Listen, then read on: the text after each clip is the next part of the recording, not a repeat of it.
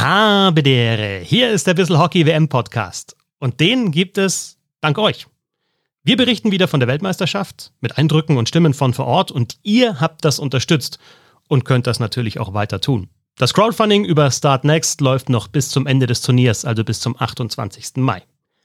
Wer supportet, bekommt nicht nur diesen Podcast und ein tägliches WM-Quiz auf bisselhockey.de, sondern auch bis zum Jahresende Zugang zu unseren Artikeln zum deutschen und internationalen Eishockey. Also, geht auf startnext.com slash bissel-hockey-eishockey-wm-2023 und supportet dort unsere Arbeit.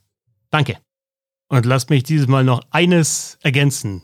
Let's fucking go!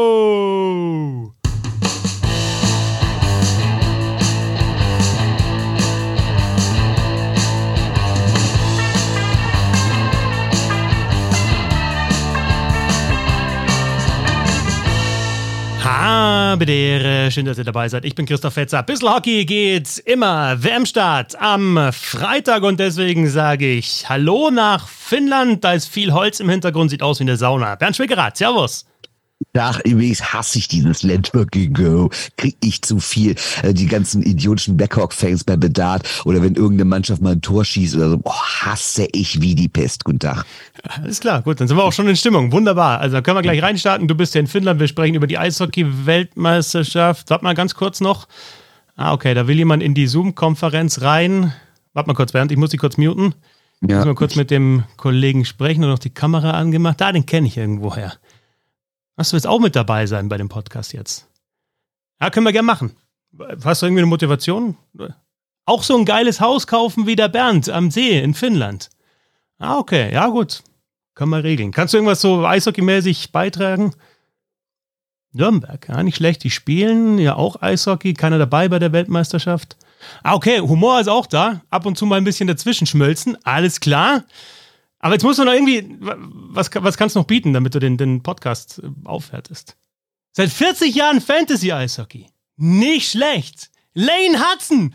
Lane Hudson! Da ist er dabei! Please welcome Sebastian Böhm! Christoph, ich bin so hyped. Mir fällt einfach nur ein, let's fucking go. Ich liebe das go. ja. Ich liebe ja dieses Let's fucking go. Also wir sind äh, zu dritt. Sebastian ist hype, wunderbar. Bernd Schwickerath ist auch super in Laune. Ähm, Absolut. Ja, äh, erzähl mal Bernd, wie ist es in Finnland? Also Haus äh, sieht geil aus, muss ich echt sagen. Ja, es ist sehr fotogen, muss ich sagen. Es ist gar nicht so groß. Äh, es hat eigentlich drei kleine Zimmer und so eine Art ja, so ein Wohnzimmer, was in so eine Küche übergeht, aber ist wirklich nett hier. Also Problem ist ein bisschen, also es liegt auch am See, alles schön. Was wirklich ein Problem ist, wir sind ja irgendwie mehr als 30 Kilometer von äh, Tampere weg. Und äh, das hört sich jetzt erstmal nicht viel an. Aber das ist eine ganz schöne Fahrerei jetzt immer dahin. Deswegen sind wir ja überhaupt hier, weil die Buden in Tampere selbst sind einfach unbezahlbar. Es sind absurde Preise von irgendwie 200 Euro am Tag aufwärts und deshalb sind wir halt zu dritt ein bisschen weiter außerhalb, was wirklich schön ist, aber diese ewige Hinfahrerei, oh, die schlaucht auch irgendwann. Wegen der Elche, ne? Weil da so viele Elche rumstehen und man um Genau. Da gibt's dann, ihr kennt das ja, diese, diese, diese, diese Elchtunnel, ne? Die dann da gebaut werden. Ne?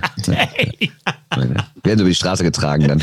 In die finnischen Grünen. Ja, und ähm, Ach so, so ist Finnland. Mhm. Alles mit dem Fahrrad, ja, weil da sind sie mit der Verkehrswende auch schon viel weiter als in Deutschland, oder? E-Bike. E-Scooter. Ich ja. war nur E-Scooter. Ja, genau. mit dem E-Scooter zur Nationalmannschaft.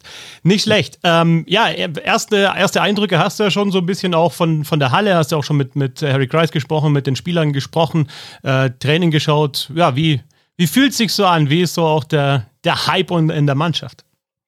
Keine Ahnung, ehrlich gesagt. Also mal abwarten, ne? Das ist drei schwere Auftaktspiele und danach wissen wir mal, wie so der Hype in der Mannschaft ist. Also grundsätzlich sind die Oh, wie das immer vor so einem Turnier ist, ne? Sind alle ganz gut draußen, alle motiviert. Es spricht niemand mehr über Leute, die nicht da sind, sondern nur über Leute, die da sind und sagen, wir sind eine gute Mannschaft und wir können es aber, ich wir können ja mal reinhören, ne?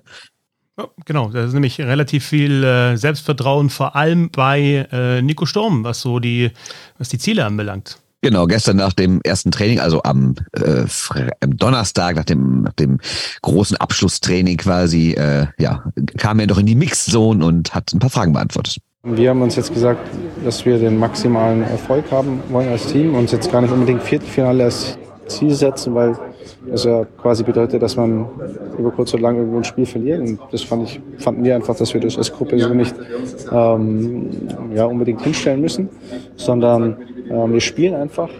Und ähm, wenn der Punkt kommen sollte, an dem wir hoffentlich dann im Viertelfinale stehen, dass wir dann nicht sagen, so jetzt ist Ende der Reise, sondern es geht noch weiter. Und so haben wir das Ganze jetzt angegangen. Also Minim Minimum Viertelfinale, das war so das Ziel auch des Verbandes, das immer gesetzt wird, Bernd. Ähm, ja, du hast ja schon gesagt, drei schwere Auftraggeber, gleich mit Schweden am Freitagabend, dann Finnland, USA, also die fetten äh, Brocken in der Gruppe gleich zum Auftakt. Ähm, wird, denke ich, auch durchaus schwer, dann hinter den dreien oder mit den dreien das Viertelfinale zu erreichen, weil ich schon sagen würde, die drei sind halt die, die großen Namen einfach in der Gruppe. Ja, ich finde sie jetzt auch nicht so richtig prominent besetzt, aber natürlich bist du da erstmal zumindest, also zumindest kein Favorit. Und ich sage mal so, man hat sich in diesem Team auch schon damit beschäftigt, was passiert, wenn man mit null Punkten da rausgeht. Ne? Also Harold Kreis hat ja auch schon gesagt, ein Mentalcoach ist dabei und wir sind auch auf diese Situation vorbereitet, dass man eben am Montagabend null Punkte hat und dann auf einmal sich denken muss, jetzt haben wir doch vier Spiele und die müssen wir alle gewinnen. Sebastian, wie denkst du, ist die Mannschaft aufgestellt für dieses Turnier? Wir haben ja jetzt schon so ein bisschen gesprochen über die Kader. Es ist immer wieder das gleiche Jahr, die gleiche Geschichte, äh, jedes Jahr die gleiche Geschichte. Es, steht erstmal ein Kader, es werden wieder Spieler aussortiert. Ich glaube, das ist für die, für die Stimmung dann für der Aussortierten natürlich auch nicht so geil, wenn du bis zum Schluss da durchziehst und dann kommen halt jetzt in dem Fall auch nochmal drei Verteidiger mit Seider, Wissmann und Gawanke. Alle sprechen jetzt über die drei, die natürlich große Namen sind. Nico Sturm ist ein großer Name als Stanley Cup-Sieger. Aber ja, nur mit Vieren äh, wirst du es nicht reißen können bei so einem Turnier. Ich muss meiner Rolle so ein bisschen als Systemsprenger und Roundtable-Sprenger irgendwie gerecht werden und muss einen ganz, ganz kurzen Rand. Ich mache es wirklich nicht lang, weil es ja auch jedes Jahr das gleiche ist. Aber dieses Methadon-Programm Weltmeisterschaft ist absolut sensationell, wenn man irgendwo im finnischen Unterholz hockt, ja, und dann da sich die Spiele reinziehen kann jeden Tag. Überragend. Aber ansonsten da muss sich einfach was ändern. Es können nicht jedes Jahr die gleichen Themen besprochen werden. Ja, wir sprechen da über eine Weltmeisterschaft, die keine Weltmeisterschaft ist. Das ist seit Jahren so, das ist seit Jahrzehnten so. Aber ich hab's satt. Ich hab da keinen Bock mehr drauf. Ich will das einfach nicht mehr. Der, der größte Star dieser Weltmeisterschaft ist die Nummer vier in Colorado. Die Nummer vier, ja. Ich weiß, wie viele Tore der geschossen hat dieses Jahr. Also ich spreche über Mikko Rantanen von Colorado Avalanche, ja, Star dieser, dieser Weltmeisterschaft, äh, tritt für den ähm, Gastgeber Finnland an. Aber es ist die Nummer vier, da gibt's Kel K., es gibt Nathan McKinnon und es gibt im Moment verletzt und letztes, nächstes Jahr leider auch noch verletzt Gabriel Landeskog. Es sind drei Spieler, die alleine in einem NHL-Team größere Stars und Namen sind. Und das ist der größte Star dieser Weltmeisterschaft. Ich habe da keine Lust mehr drauf. Ich werde mir diese Spiele anschauen. Ich werde mich an ganz, ganz vielen Spielern erfreuen. Aber das muss im Welteishockey aufhören. Es muss wieder Best on Best Turniere geben. Wie ist mir scheißegal. Aber das muss einfach aufhören. Diese Weltmeisterschaft jedes Jahr ist eine Katastrophe. Und aus deutscher Sicht, um auf deine Frage zurückzukommen. ich habe vorhin mal nachgeschaut. Zur ersten WM-Vorbereitungsphase hat der neue Bundestrainer 27 Spieler nominiert, es sind dann immer wieder ausgetauscht worden und sonst irgendwie ratet mal, wie viele Spieler aus dieser ersten Phase noch mit dabei sind. Die Berliner auf jeden Fall oder ja, die Berliner wahrscheinlich. Also drei, drei, vier, so, drei.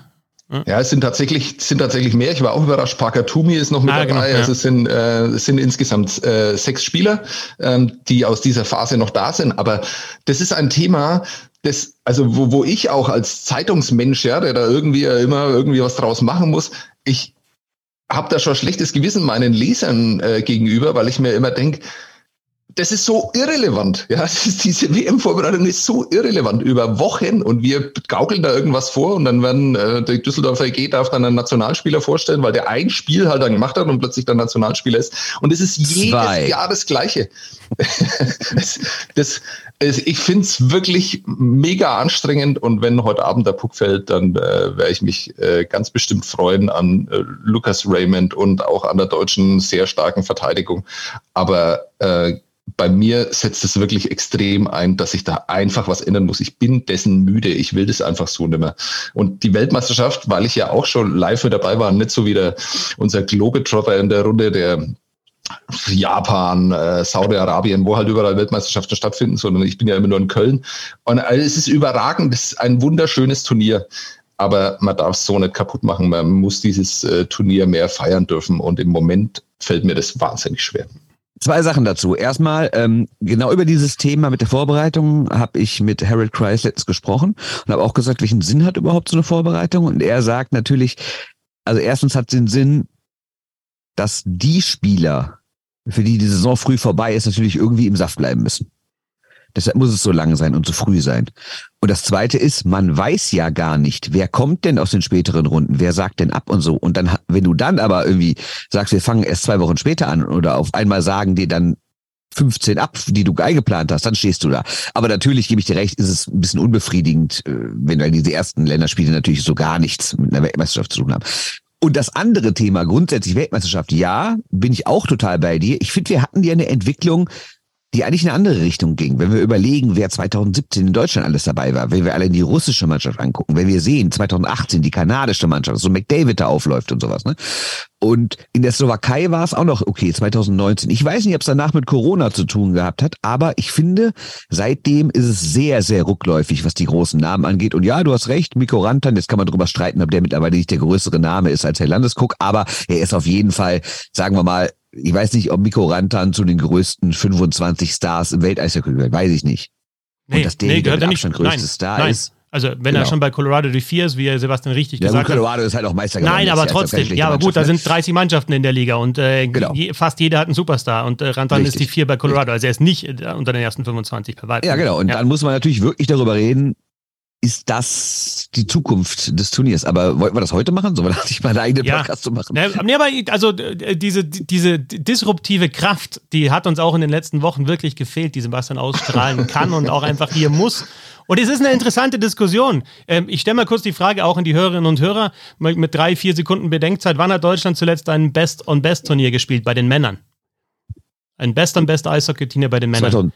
2010 Es war fucking 2010. Da war Leon Dreiseit noch ein Teenager und ich kann mich da auch drüber aufregen. Das kann doch nicht sein, dass wir, also World Cup waren sie nicht mit dabei, 2014 nicht qualifiziert, äh, unter Pat Cortina, in Bietigheim nach Verlängerung gegen Italien verloren. 2018, 2022 wissen wir, einmal Silber geholt, aber halt äh, ohne NHL-Beteiligung. 2010, vor 13 Jahren, hat Deutschland im Eishockey zuletzt bei den Männern ein Best-on-Best-Turnier gespielt. Da war Leon Dreiseitel, glaube ich, noch in Köln, hätte ich nochmal nachschauen können, aber da war ein Teenager. Und das ist logisch. Also das, und ich will es ja auch sehen bei der Weltmeisterschaft. Ich habe mich mittlerweile, muss ich sagen, Sebastian, auch damit abgefunden einfach. Also ich hab das, weiß das, wenn Leute, die sich nicht so mit Eishockey beschäftigen, da Fragen stellen, dann erkläre ich das auch. Ich finde, man muss, sich, muss es Leuten, die sich mit Eishockey beschäftigen, auch manchmal erklären oder öfter nochmal erklären. Auch das ist richtig. Andererseits, ja, trotzdem irgendwie so, let's fucking go, oder, Sebastian? Let's Ich sag mal so, was go. ist denn auch die Alternative? Ja. Also natürlich wäre die Alternative, es ähnlich zu machen wie anderen Sportarten, dass die besten Spieler spielen, aber da gibt's nun mal ein anderes System im Eishockey, dass die NHL als völlig autarke Liga alles diktiert und solange die die Spieler nicht spielen lässt, ja gut, was willst du machen? Dann gar keine WM mehr spielen lassen? Also ich habe den, den, den Eindruck auch, also ich freue mich auf das Turnier wirklich. Ähm, jetzt auch durch diesen Podcast natürlich noch mehr, weil, weil wir hier noch mehr mitkriegen durch dich, Bernd, und natürlich dann auch alle, die ein bisschen Hockey hören. Ähm, ich glaube auch, dass sich die Spieler wirklich freuen, dass sich die Mannschaft freut, die, Fans freuen sich auch. Also es gibt schon viele, die sich auf dieses Turnier freuen und ähm, ich denke auch, dass es weiterhin fester Bestandteil des Eishockey-Jahres bleiben sollte. Ich will trotzdem ergänzend, äh, also bei dieser Weltmeisterschaft kriegen wir das Best und Best Turnier nicht hin, Sebastian. Ich würde es ja gerne regelmäßiger ergänzend haben. Auch da gibt es natürlich unterschiedliche Interessen, viel von der NHL, aber das bei der Weltmeisterschaft hinzubringen, ich sehe nicht wie.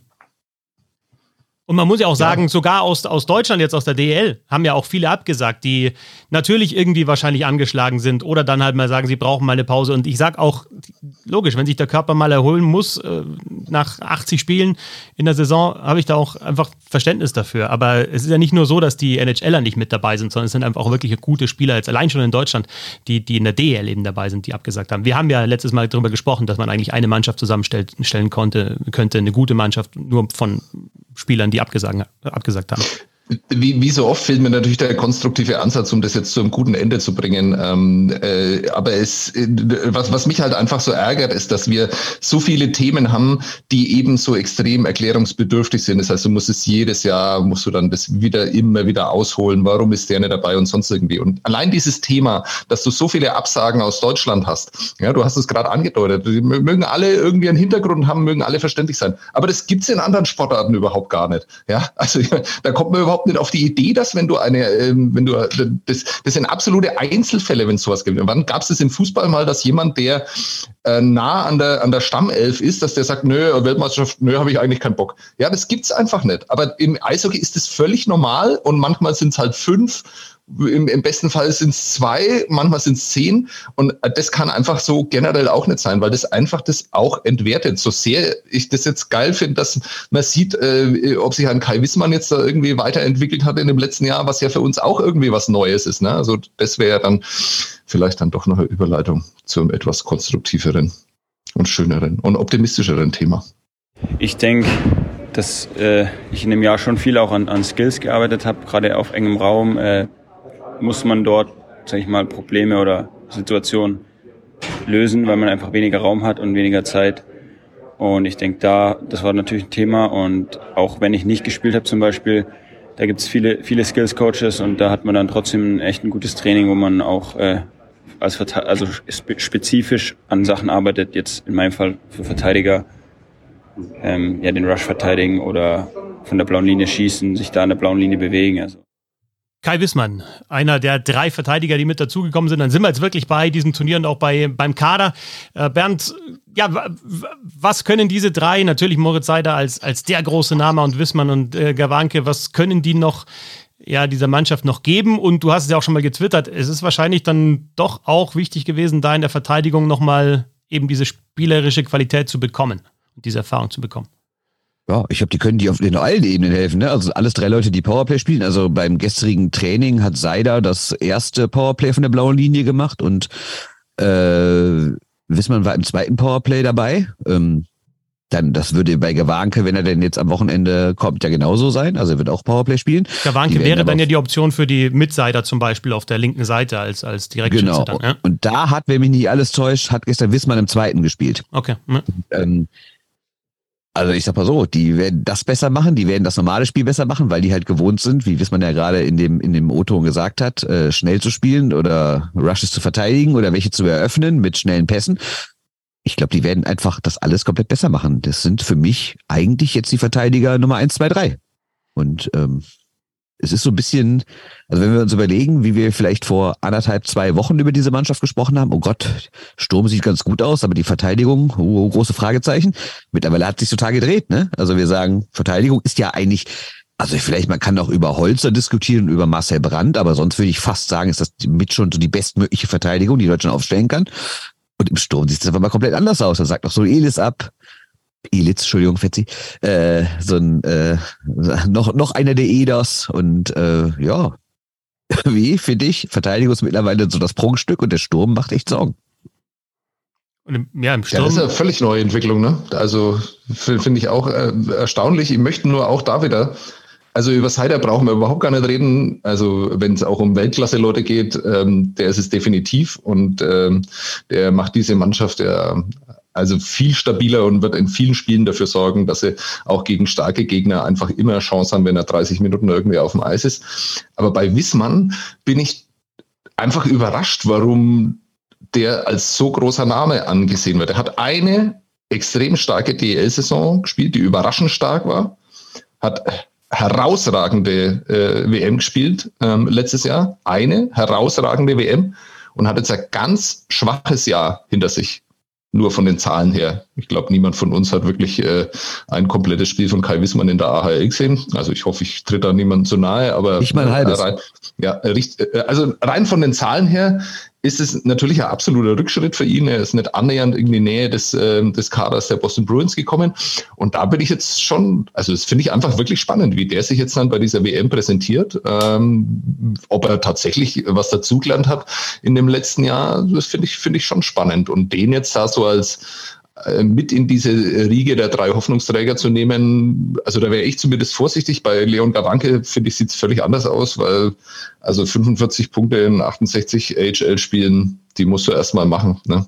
Ähm, das ist, glaube ich, ein richtig starkes Jahr gewesen. Und äh, ja, gerade im, im Powerplay, gerade im Aufbau, da hat diese Mannschaft ja jede Hilfe nötig und ja, die Verteidigung ist, ähm, da kann man sich drauf freuen, sehe ich auch so. Ja, und vor allem Tore, ne? Also Gawanke, viele Punkte, aber auch Tore geschossen. Und das ist ja auch so ein Thema. Bernd, das habt ihr, glaube ich, mehrmals jetzt auch im, im Vorfeld äh, gegenüber Harry Kreis auch angesprochen, aber sich die, da nicht die Frage stellt, wer macht eben die Buden? Vielleicht kommen dann eben vom Verteidigern in dem Fall ein paar mehr.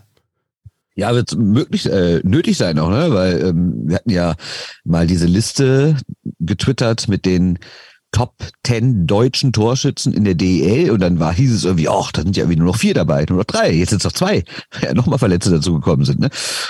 Harold Kreis sagt natürlich schon immer, also hat er schon vor Wochen gesagt, ähm, es geht mir nicht nur darum, wer Tore schießt, äh, es gibt andere Rollen, das hört man ja seit Jahren von allen möglichen Nationaltrainern, das hat man ja auch schon, weiß ich nicht, 2010 von den Kanadiern gehört, wenn es dann irgendwie dann, dann irgendein Superstar irgendwie draußen gelassen wurde, wo es hieß, ja gut, wir brauchen aber noch einen, der Unterzahl für drei spielt und sowas. Ne? Also ist jetzt auch keine ganz neue Erfindung, was Harold da macht, aber die Konsequenz oder die, die Vielzahl an Torjägern, die er dann doch zu Hause gelassen hat. Die ist ein bisschen überraschend. Wobei ich mir auch vorstellen könnte, wenn er von Anfang an gewusst hätte, dass sich noch Elitz und Eder verletzen, hätte er vielleicht auch noch ein, zwei von denen dann doch noch mitgenommen, die er jetzt dann vor zwei Wochen dann schon gestrichen hatte.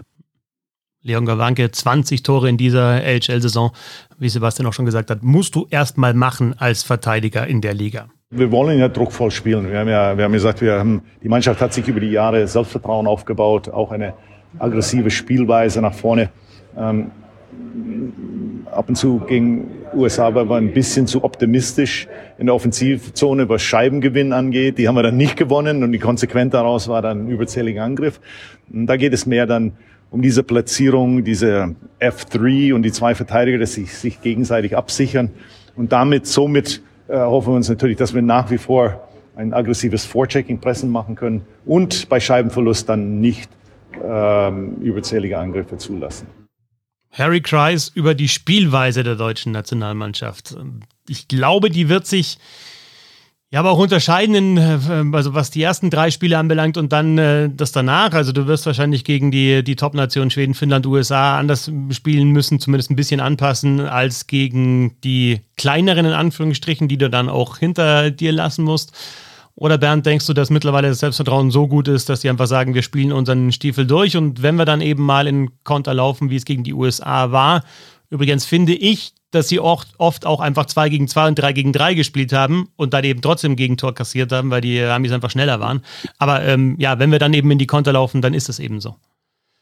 Also ich glaube, die Idee ist schon, das eigene Spiel zu machen. Die Frage ist, wie weit kommst du damit oder ob du überhaupt die Chance hast, weil gerade so eine finnische Mannschaft, ob die dir so viel zulässt oder die Schweden, die auch gerne den Puck haben, die Amerikaner, die schnell umschalten, also keine Ahnung. Also die Idee ist sicherlich zu sagen, egal gegen wen, wir spielen unser Spiel.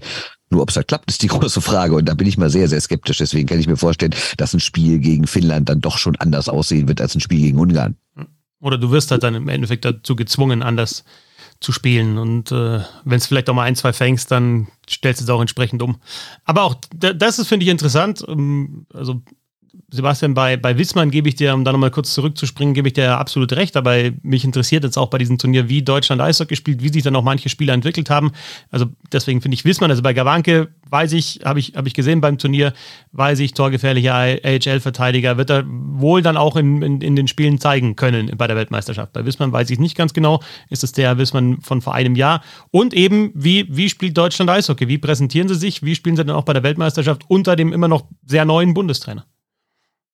Ja, du hast es ja gerade angesprochen, wie kompliziert es ist, ähm, in dieses Turnier zu starten. Also du hast halt einfach drei Gegner, gegen die du halt wahrscheinlich einfach nicht so spielen kannst. Und ich glaube auch, dass Harold Kreiser Trainer ist, ähm, der dir da auch nicht rennen lässt äh, gegen diese Mannschaften. Und dann musst du umstellen danach. Danach musst du das Spiel dann plötzlich machen. Dann musst du zeigen, was du dann kannst, was ja viel mehr auch dem deutschen Spiel der letzten Jahre dann entspricht.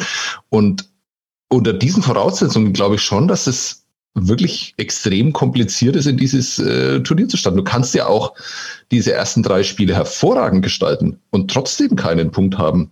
Und das ist natürlich dann rein vom Selbstbewusstsein, dass du dann sagst, okay, und jetzt fangen die Spiele an, wo wir äh, Puckbesitz haben, wo wir das Spiel ähm, dominieren, wo wir das Spiel bestimmen.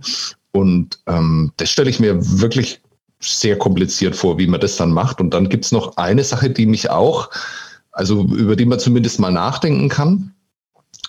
Er hat ja, glaube ich, schon in dieser Kaderzusammenstellung schon ein bisschen auf Tempo gesetzt. Ne? Also Daniel Schmölz schießt viele Tore. Ein bisschen auf Tempo ist gut gesagt. Das ist halt einfach, also der ist ja wirklich fast rein auf Speed ausgelegt, dieser Kader. Genau. Und da ist auch richtig. die individuelle Erfolge, also das ist einfach auch die Wette, die Kreis eingeht. Wir wollen da Geschwindigkeit haben. Und da, wenn jetzt jemand 20 Tore geschossen hat oder 25 oder vielleicht, ja, dann eben die, dieses Läuferische nicht so mitgeht, na, da fallen mir dann gleich spontan irgendwie so zwei, drei äh, äh, Namen ein. Ähm, oder ein Name beim Läuferischen nicht so mitgehen. Und ähm, ja, das, das ist vielleicht nicht so wichtig und äh, eher der Blick, okay, es ist halt schneller auf internationaler Ebene, deswegen brauchen wir da einfach auch schnellere Spieler. Der ist voll auf Speed ausgelegt, dieser Kader. Aber man hat doch gerade in dem letzten Vorbereitungsspiel gesehen, dass Speed einfach nicht gleich Speed ist. Ja? Also du kannst vielleicht in einem 1 zu 1 äh, in im freien Lauf kannst du mitgehen, aber was Entscheidungen angeht, was äh, dieses Klein-Klein-Spiel, was Kai Wissmann ja auch gerade schon angesprochen hat, was das angeht und sowas. Ich finde, da ist einfach der Unterschied äh, zwischen jemandem, der in der DEL schnell ist und jemandem, der in Nordamerika schnell ist, ist halt riesengroß. Und da rede ich überhaupt nicht über die NHL. Also da, da kommen einfach diese, diese USA-Jungs, die halt eine hervorragende Ausbildung genießen und die da aus dem Programm kommen ähm, die sind, äh, die denken halt auch einfach schneller schon Eishockey. Und das ist schon was, ähm, wo ich als Bundestrainer dann mir schon immer Gedanken machen würde, ja, wie, wie, wie kann ich denn dem entgegensetzen, äh, was entgegensetzen? Ja, also muss ich da dann trotzdem irgendwie ähm, die anders denken lassen, wenn ich sie mitgehen lasse, ähm, dann gibt's halt einfach diese Situationen, die du gerade geschildert hast, ja, dass du beim 2-2, 3-3, 4-4 dann halt trotzdem dann ähm, hinterherläufst jedes Mal, weil die einfach den nächsten Schritt schon denken und das musst du in der DEL nicht, ja, du musst einfach nur mal NHL-Spiele, nicht nur die Highlights, sondern du musst jede Situation mal anschauen und das mit der DEL äh, vergleichen, wie viel Zeit du da hast, hast zu reagieren. Und deswegen sind ja so Spieler wie, wie Nico Sturm, die dritte, vierte Reihe, die Rollenspieler sind in der NHL, äh, ragen ja so heraus, auch aus einer deutschen Mannschaft, weil sie es einfach gewohnt sind, viel, viel schneller zu spielen. Und ähm, ja, also da möchte ich mit einem Bundestrainer, der dann mit solchen Kadern, ja, also das sind alles tolle Spieler, die da hinfahren, völlig klar. Die haben es auch alle verdient, da Nationalspieler zu sein. Aber wenn du mit so einem Kader dann da reingehst in so ein Turnier, stelle ich mir schon extrem kompliziert vor. Und es ist ja genau wie du sagst, ne? Es geht ja beim, beim Thema Schnelligkeit nicht nur darum, wer am schnellsten die Füße bewegen kann. Es geht um gedankliche Schnelligkeit, es geht aber auch darum, wie schnell man den Puck irgendwo hin bewegt. Also ein Spiel entwickelt sich ja nicht nur dahin, weil einer McDavid-mäßig hinten durchgeht, sondern Spielverlagerung, schnelle Pässe, das ist ja das, was auch Tempo ausmacht. Und da ist genau wie du richtig sagst, also da haben wir ja auch mit Nico Sturm drüber gesprochen, ähm, oder auch mit Wissmann, wie, was da halt so der Unterschied ist, gerade Thema Eisfläche. Ne? Das ist natürlich jetzt hier in Finnland, ist ja dieser Hybrid, also klar, in Deutschland oder generell in Europa ist es ja 60 mal 30, in Nordamerika ist es ja 60, äh, 60 mal 26, also vier Meter schmaler. Und das jetzt in Finnland, wenn mich nicht alles täuscht, ist das 28er. Ne? Und ähm, das ist dann, glaube ich, für Kreis auch so eine Sache, dass er sich denkt, ja, mal gucken, wer auf diesem Eis klarkommt. Ich habe sie jetzt nicht abgemessen heute, aber das stimmt. Äh, die ist irgendwo dazwischen. Aber äh, wenn man draufsteht, denkt man, ja, äh, also wir sind nicht in Straubing, die mir wirklich sehr groß wirkt. Die ist schon etwas kleiner. Aber hat das taktisch irgendwas, also macht, macht das was anderes? Nein, die Spieler gewöhnen sich sehr schnell dran. Also da, da, da es wird ein schnelles Spiel werden und äh, die kleine Eisbleger macht es noch schneller. Aber die Jungs haben das, äh, ist ja nichts Neues für die, dass, äh, dass die da noch nie auf so einer Eisfläche gespielt haben müssen wir einfach ein bisschen flotter unterwegs sein. Ja, er hat das natürlich dann so nett gesagt, ist, ist kein Problem, werden sie alle schaffen. Aber warten wir erstmal ab, ne? Weil wenn du dann gegen Leute spielst, die wirklich seit Jahren auf kleinerem Eis spielen, ist das wirklich ein Unterschied, ne? Und ähm, da müssen wir nicht nur irgendwie über Torhüter reden, für die das ja noch besonders krass ist, mit irgendwelchen Schusswinkeln und sowas, ne? Sondern ich finde auch, so der normale Spieler der einfach diese, und seien es wirklich nur zwei Zehntelsekunden weniger Zeit hat dadurch, weil der Gegenspieler durch das kleinere Eis näher an einem dran ist. Und das können ja wirklich bei diesem Hochgeschwindigkeitsspiel können ja zwei Zehntelsekunden absolut entscheidend sein, ob mein Pass ankommt, ob er vielleicht ein bisschen abgefälscht wird oder ob ich ihn erst gar nicht spielen kann. Und ja, das wird eine der Hauptaufgaben sein. Ja, denk zurück an die letzte Weltmeisterschaft. Allererste Aktion eigentlich eigentlich die einzige Aktion, die ich so wirklich noch im Kopf habe von dieser Weltmeisterschaft. Ne? Oder wenn du sagst, denn eine Aktion äh, von der Weltmeisterschaft, dann hatten wir damals in Riga den Penalty von Nöbels ähm, und jetzt beim letzten Spiel hatten wir halt den Check gegen Novak. Äh, und genau das war das die war Situation. Es war Olympia, stimmt, es war Olympia. Na gut, beim letzten Turnier, es war Olympia, richtig.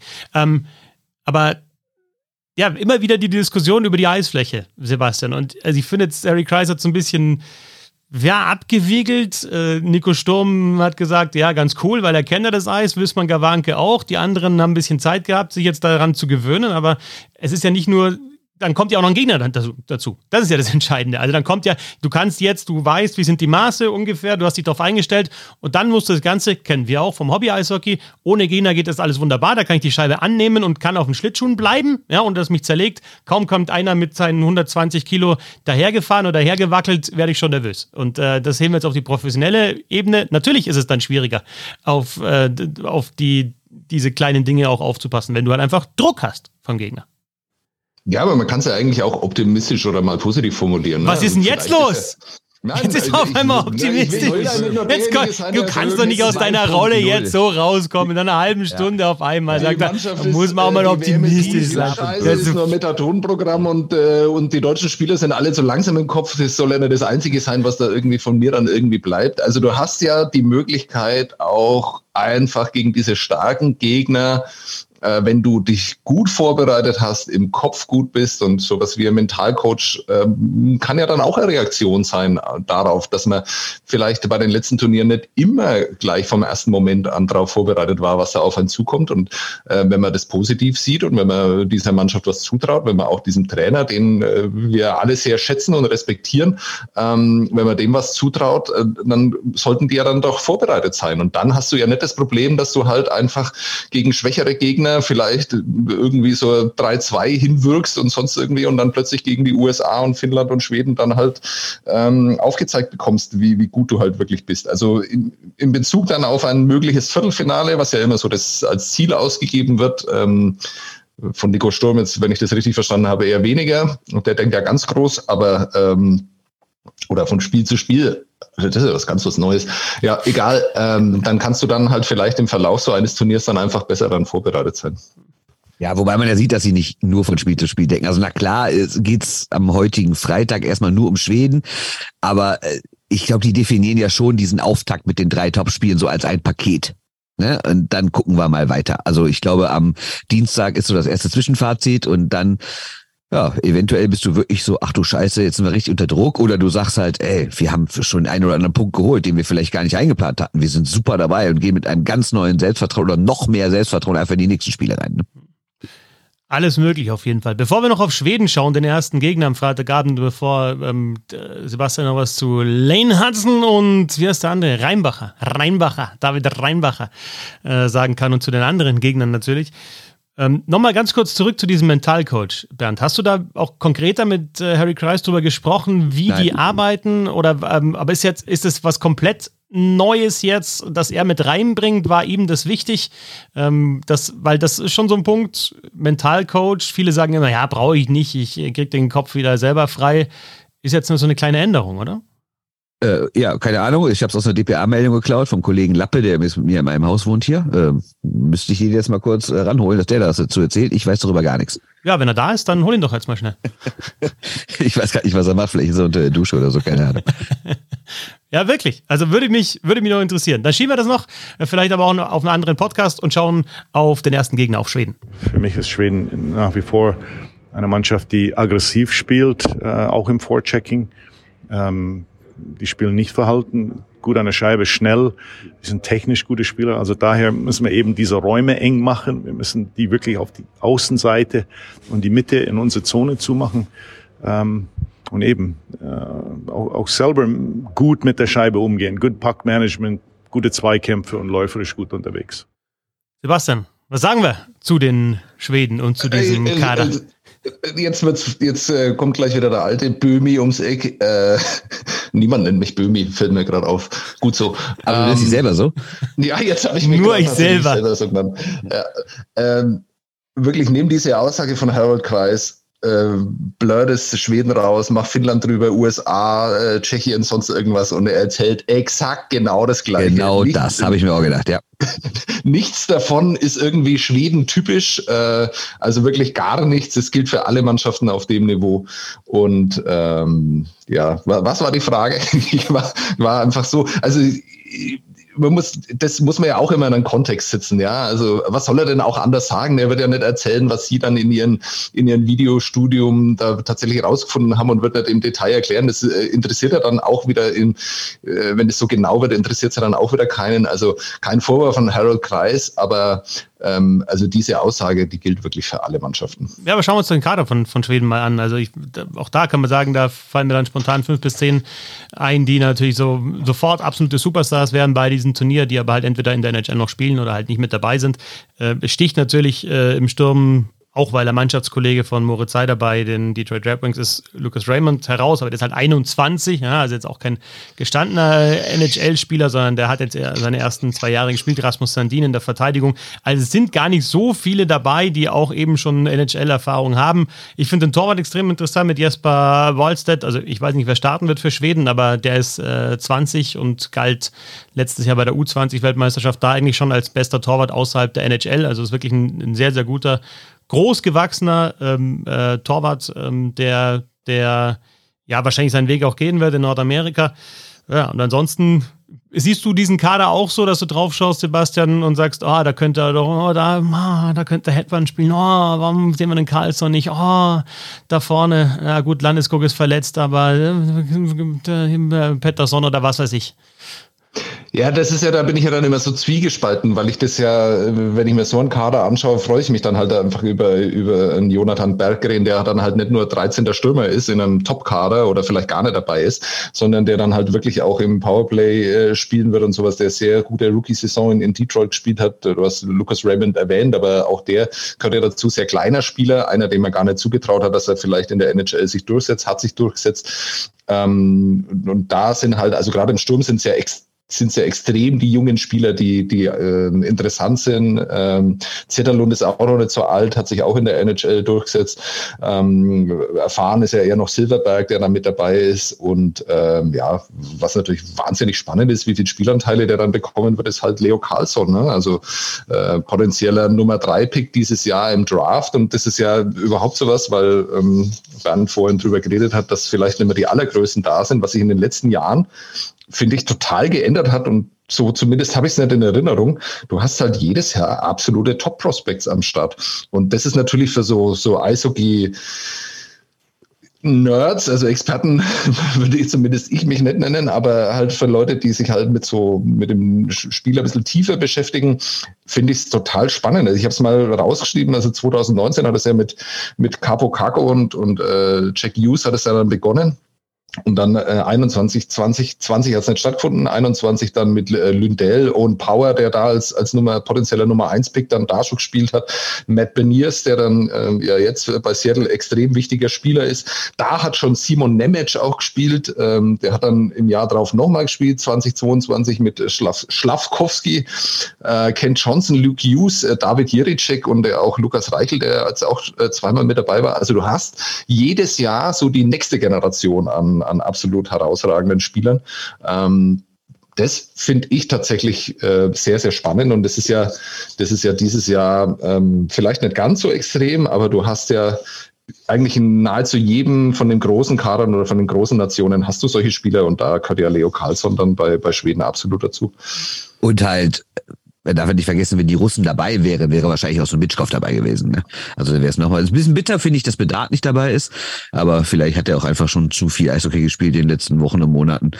Aber das stimmt, es geht so ein bisschen in die Richtung, ne? dass man sagt, ja, die Stars, die, die fertigen Stars in Anführungszeichen, kommen seltener, aber dafür die künftigen. Ja, und da kannst du jetzt auch bei den deutschen Gruppengegnern, Sebastian, findet man da ja auch ein paar. Also über Schweden haben wir jetzt äh, gesprochen. Bei Finnland ist Kako natürlich jetzt ein bisschen älter, aber ist äh, wieder mit dabei. Er hat sich in der NHL jetzt noch nicht so durchgesetzt, wie man vielleicht erwartet hätte vorher, aber es ist natürlich auch immer eine, eine hohe Erwartungshaltung. Du hast bei den Österreichern Marco Rossi mit dabei und David Reinbacher zum Beispiel und so weiter und so fort. Du hast äh, bei den USA äh, eigentlich nur Lane Hudson, der, der interessant ist. Ähm, nee, aber es gibt, es gibt viele, ne? Auch in der Gruppe, auf die man schauen könnte oder sollte. Ja, bei, bei Finnland und Schweden ist es ein bisschen schwierig, finde ich, weil die halt ähm, extrem erfahrene Kader äh, da am Start haben. Ich glaube, die Finnen sind sogar mit die älteste Mannschaft. Nur der, der Karawanken Express aus Bremerhaven ist noch älter. Das ist, glaube ich, tatsächlich die älteste Mannschaft äh, Slowenien, hoffe, habe ich das richtig notiert hier.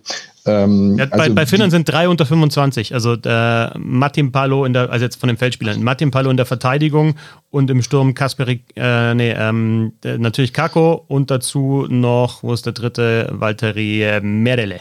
Alle anderen über Genau. 25, 25 oder älter. Ja. Marco Antila Richtig. übrigens auch wieder mit dabei.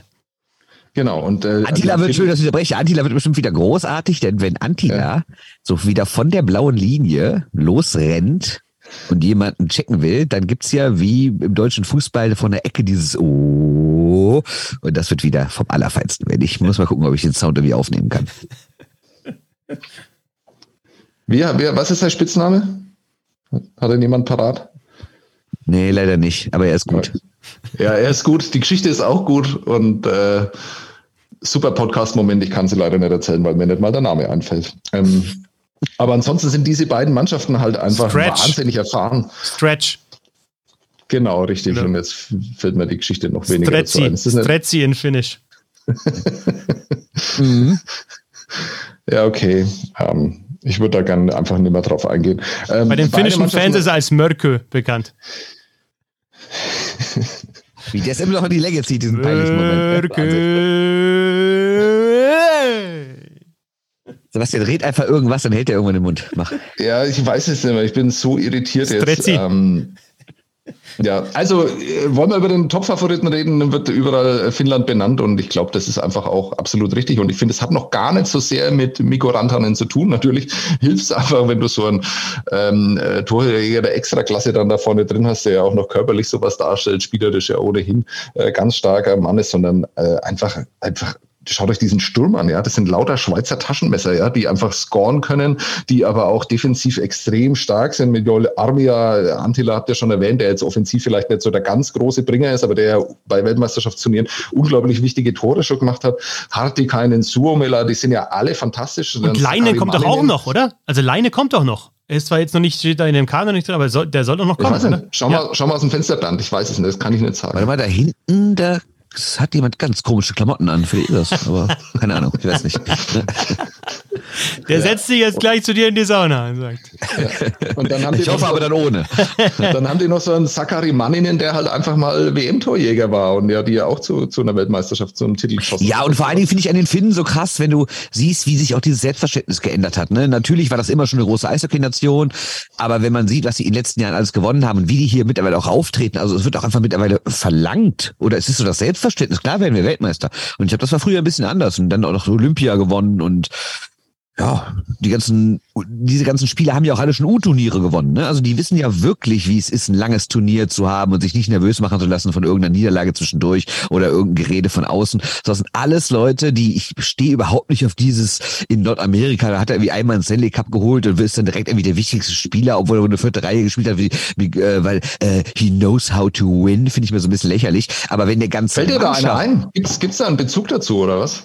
Nö, aber wenn, aber, aber, aber, aber wenn eine ganze Mannschaft weiß, wie man gewinnt und das schon zusammen gemacht hat auf mehreren Ebenen, U18, U20, WM, Olympia, was auch immer. Und nicht zu vergessen, Tapara ist ja auch noch Champions League Sieger. Da sind auch noch ein paar Leute bei, in die in der Halle hier große Spiele gewonnen haben. Also, ähm, das sind so viele Gewinnertypen in dieser Mannschaft und ich finde diese Fülle und diese Erwartungshaltung und dieses Selbstvertrauen, das kann dann doch noch wieder was ausmachen. Fernab jetzt vom rein spielerisch-sportlichen. Das ist die Gruppe A mit dem ja, Mitfavoriten oder Topfavoriten Finnland, USA. Na, schnelle Mannschaft auf jeden Fall. Ich, ich finde jetzt auf ähm, Blick auf den Kader gefällt mir die USA irgendwie besser als äh, Kanada. Ich weiß nicht warum. Äh, Vielleicht bei Kanada noch Nee, öfter. Ganz, ganz Ja. klar. Also Ja. ganz klar. Finden wir rein von den Namen her, von der Tiefe auch, äh, von dem, von der Sexiness äh, dieser Mannschaft, äh, von den Namen her. Ich, ich halte sie halt einfach nur für zu jung, wahrscheinlich, um bei so einem Turnier dann äh, vielleicht all the way zu gehen, aber die werden fantastische Spiele zeigen. Also allein diese Verteidigung ist so schnell und so beweglich. Also da ist ja nicht nur Lane Hudson, den ich schon sehr gern mag, ähm, sondern auch Nick Perbix, der dieses Jahr sich einfach bei Tampa aus dem Nichts durchgesetzt hat, auch ein äh, eher offensiv veranlagter Verteidiger Scott Perunovic, der lang verletzt war als, als Riesentalent oder als das Top-Prospect von St. Louis äh, galt, aber jetzt halt wirklich viel Verletzungspech hatte, der wahrscheinlich auch einfach Bock hat äh, auf so ein Turnier. Viele, viele junge Spieler und dann halt zumindest zwei, drei erfahrene, also mit Nick Bonino vorne drin und sowas. Also äh, coole Mannschaft, finde ich. Natürlich nicht annähernd das, was die USA mittlerweile selber aufs Eis bringen könnte. Also muss man ja auch bei dem Kader, muss man ganz klar sagen, da wäre, lass uns mal drüber schauen, da wäre kein einziger dabei in einem Best- und Best-Turnier. Das ist schon hart. Garland ähm, weiß ich aber, nicht. Hm? Garland weiß ich nicht. Ja, Conor Garland könnte dabei sein, das stimmt, ja. Aber ansonsten sehe ich ja, da keinen. Also Cal, Cal Peterson vielleicht als dritter Torwart, aber sicherlich nicht äh, als erster. Also je nachdem, wie er die Saison davor gespielt hat. Also, aber trotzdem gefällt mir der, der amerikanische Kader sehr viel besser als äh, Kanada. Was ist das? FM? T, keine Ahnung. Also ja, aber auch die Schweden. Ich habe extra nochmal nachgeschaut. Was glaubt ihr, wie viel schwedische NHL-Spieler diese Saison gab? Was glaubt ihr? 109. Äh, 114. 114. 131. Oh. Das ist schon mal eine Zahl, ne? Und jetzt rechnet das mal so grob durch 25. Komm, ich mach's einfach für euch. Sagen wir mal sechs. Ne? Jetzt müsst ihr mich korrigieren, ihr Trottel. Egal, ihr checkt's nicht. Egal. ähm, aber es ist ungefähr, es, ist, es sind ja bei weitem nicht nur alles NHL-Spieler. Das heißt, die Schweden haben ungefähr ihre, ja, auch so ihre sechste Mannschaft bei oder so. Hm, ja, schon, ja. Bitter. Ganz bitter. Kurzer Blick vielleicht noch in die Gruppe B. Weiter neben Kanada. Äh, Sebastian, irgendwie eine Mannschaft, die, äh, die dir da. Also ist jetzt schon so, die, die Tschechen haben jetzt in den letzten Jahren auch mal wieder gezeigt, dass sie bei Turnieren dann auch wieder um Medaillen spielen. Also da hat sich ja auch ein bisschen was getan. Die Slowaken ganz genauso. Die Schweiz haben wieder mit dabei, die, ja, mit der du eigentlich immer rechnen kannst, zumindest in der Gruppenphase, vielleicht auch mal für ein bisschen mehr. Ähm, und trotzdem immer wieder, wie vor jedem Turnier, so eine große Ungewissheit. Also ich glaube, wir müssen das erste Wochenende auch mal abwarten, um dann zu sehen, wie sich die Mannschaften schlagen, oder? Oder sticht da für dich noch jemand raus, Sebastian? Nee, überhaupt nicht. Ähm, ich finde schon, dass der tschechische Kader ganz interessant ist. Also so mit so einer Mischung aus, äh, aus jung und alt, äh, unglaublich erfahrene Spieler wie Czerwenka oder Sobotka, die äh, auch in so einem Turnier wahnsinnig wichtig werden können. Ich glaube, äh, Vemelka ist der beste NHL-Torhüter, den wirklich kein Mensch kennt. Ähm, also wenn der heiß läuft, das ist so, so richtig guter Mann da hinten drin. Äh, und jede Mannschaft, die einen Michael Jordan mit äh, im Aufgebot hat, die muss man natürlich äh, unterstützen und geil finden. Bis zum letzten Tanz. Bis zum ja, letzten last, Tanz. Last Dance. Ja. Gut, dann ja, schauen wir uns das Ganze an am ersten Wochenende und äh, ja, Bernd, du schaust mal, ob du äh, einen Mentalcoach noch irgendwie äh, kriegst, falls die deutsche Mannschaft einen Mentalcoach braucht am ersten Wochenende oder nach dem ersten ah, Wochenende. Sorry, sorry, weil wir über die ganz großen Talente gesprochen haben. Ich glaube, wir haben Adam Fantilli noch nicht erwähnt. Ne? Also der wäre äh, in jedem anderen Jahr, äh, in jedem anderen Conor Bedard nicht Jahr wäre der Nummer eins gewesen beim NHL Draft. Ich glaube, davon kann man ausgehen. Ähm, unfassbare Zahlen aufgelegt äh, als äh, Rookie im, im College, ähm, großgewachsener Center.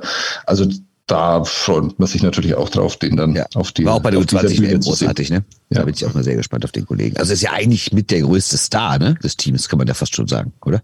Das, naja, also wer denn sonst? Milan Lucic? Wollte ich also, ja sagen, Milan, ja. Crazy Milan. Ne? Ja, ich meine, ich mein, das ist tatsächlich der bekannteste Spieler jetzt dann noch und äh, Tyler Toffoli. Ne? Sorry, ja, Tyler Toffoli wollte ich gerade sagen. Ne? Ja. Also der hat auch schon eine ordentliche Saison gespielt und spielt seit Jahren ordentlich. Ja, schon, aber Milan Lucic ist natürlich die viel größere Figur, also ist auch körperlich. Äh, Vor allen Dingen, wie, wie geht Milan Lucic um, wenn er innerhalb von zehn Tagen sieben Handshakes hat? Ne? Da bin ich mal sehr gespannt. Wie viele T-Shirts werden danach produziert?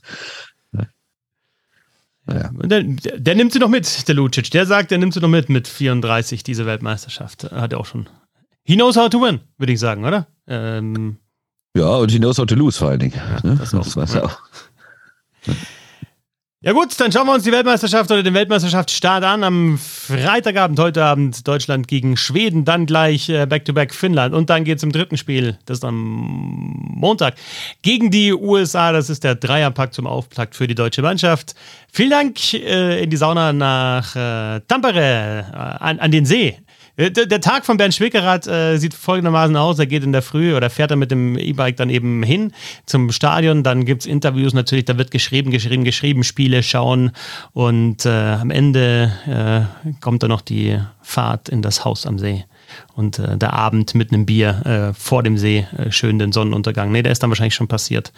So sieht der Tag aus, oder? Ganz entspannt. Gestern war es sogar exakt so. Wir haben uns so, ich, gestern Abend haben wir ein Feuer gemacht hier am See und haben noch ein Bier getrunken, während die Sonne unterging. Es war schon schwer, schwer romantisch, muss ich sagen. Und vielen Dank an Sebastian Strezzi-Wim. Ja, was auch immer du gerade gesagt hast, ich äh, war sehr schön, mal wieder dabei zu sein. Finde ich auch. Viel Spaß beim Auftaktspiel und weiterhin natürlich mit dem Bissl Hockey Hockey WM Podcast. Danke fürs Supporten. Wer noch nicht hat, darf gerne. Ciao, ciao. Tschö.